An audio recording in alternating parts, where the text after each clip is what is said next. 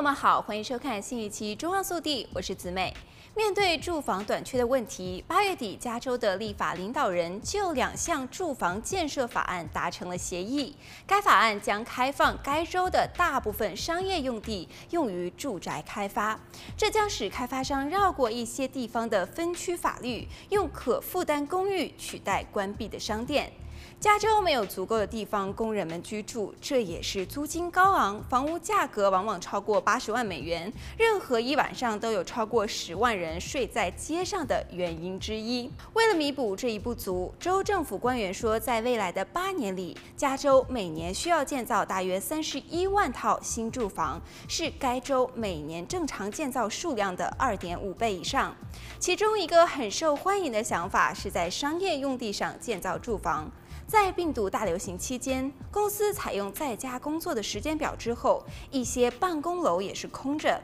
但是要做到这一点，开发商首先需要得到当地政府的许可。地方领导人往往不愿意让住房建在被预留为商业用途的土地上，因为他们从商店获得的财产税比住宅多。当一家商店关闭时，一些地方政府愿意让土地闲置，有时是几十年，希望另外一个零售商会取代它。然而，近日州立法者和劳工领袖宣布，他们将支持两项改变这种状况的法案，其中一项就是允许房屋建筑商绕过地方审批程序，在一些商业用地上建造住房。另外一项法案将允许开发商在商业用地上建造市场价格的住房，但是仍然需要经过地方审批程序。这两项法案将创造数百万的新住房单位。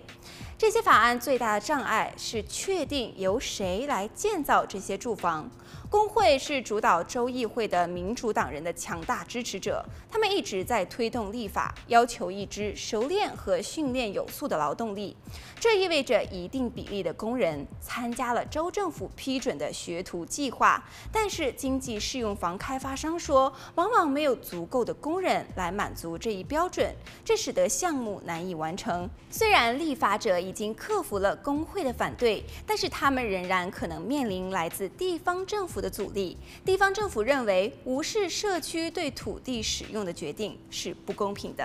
好了，本期节目到这里就结束了，我们下期再见。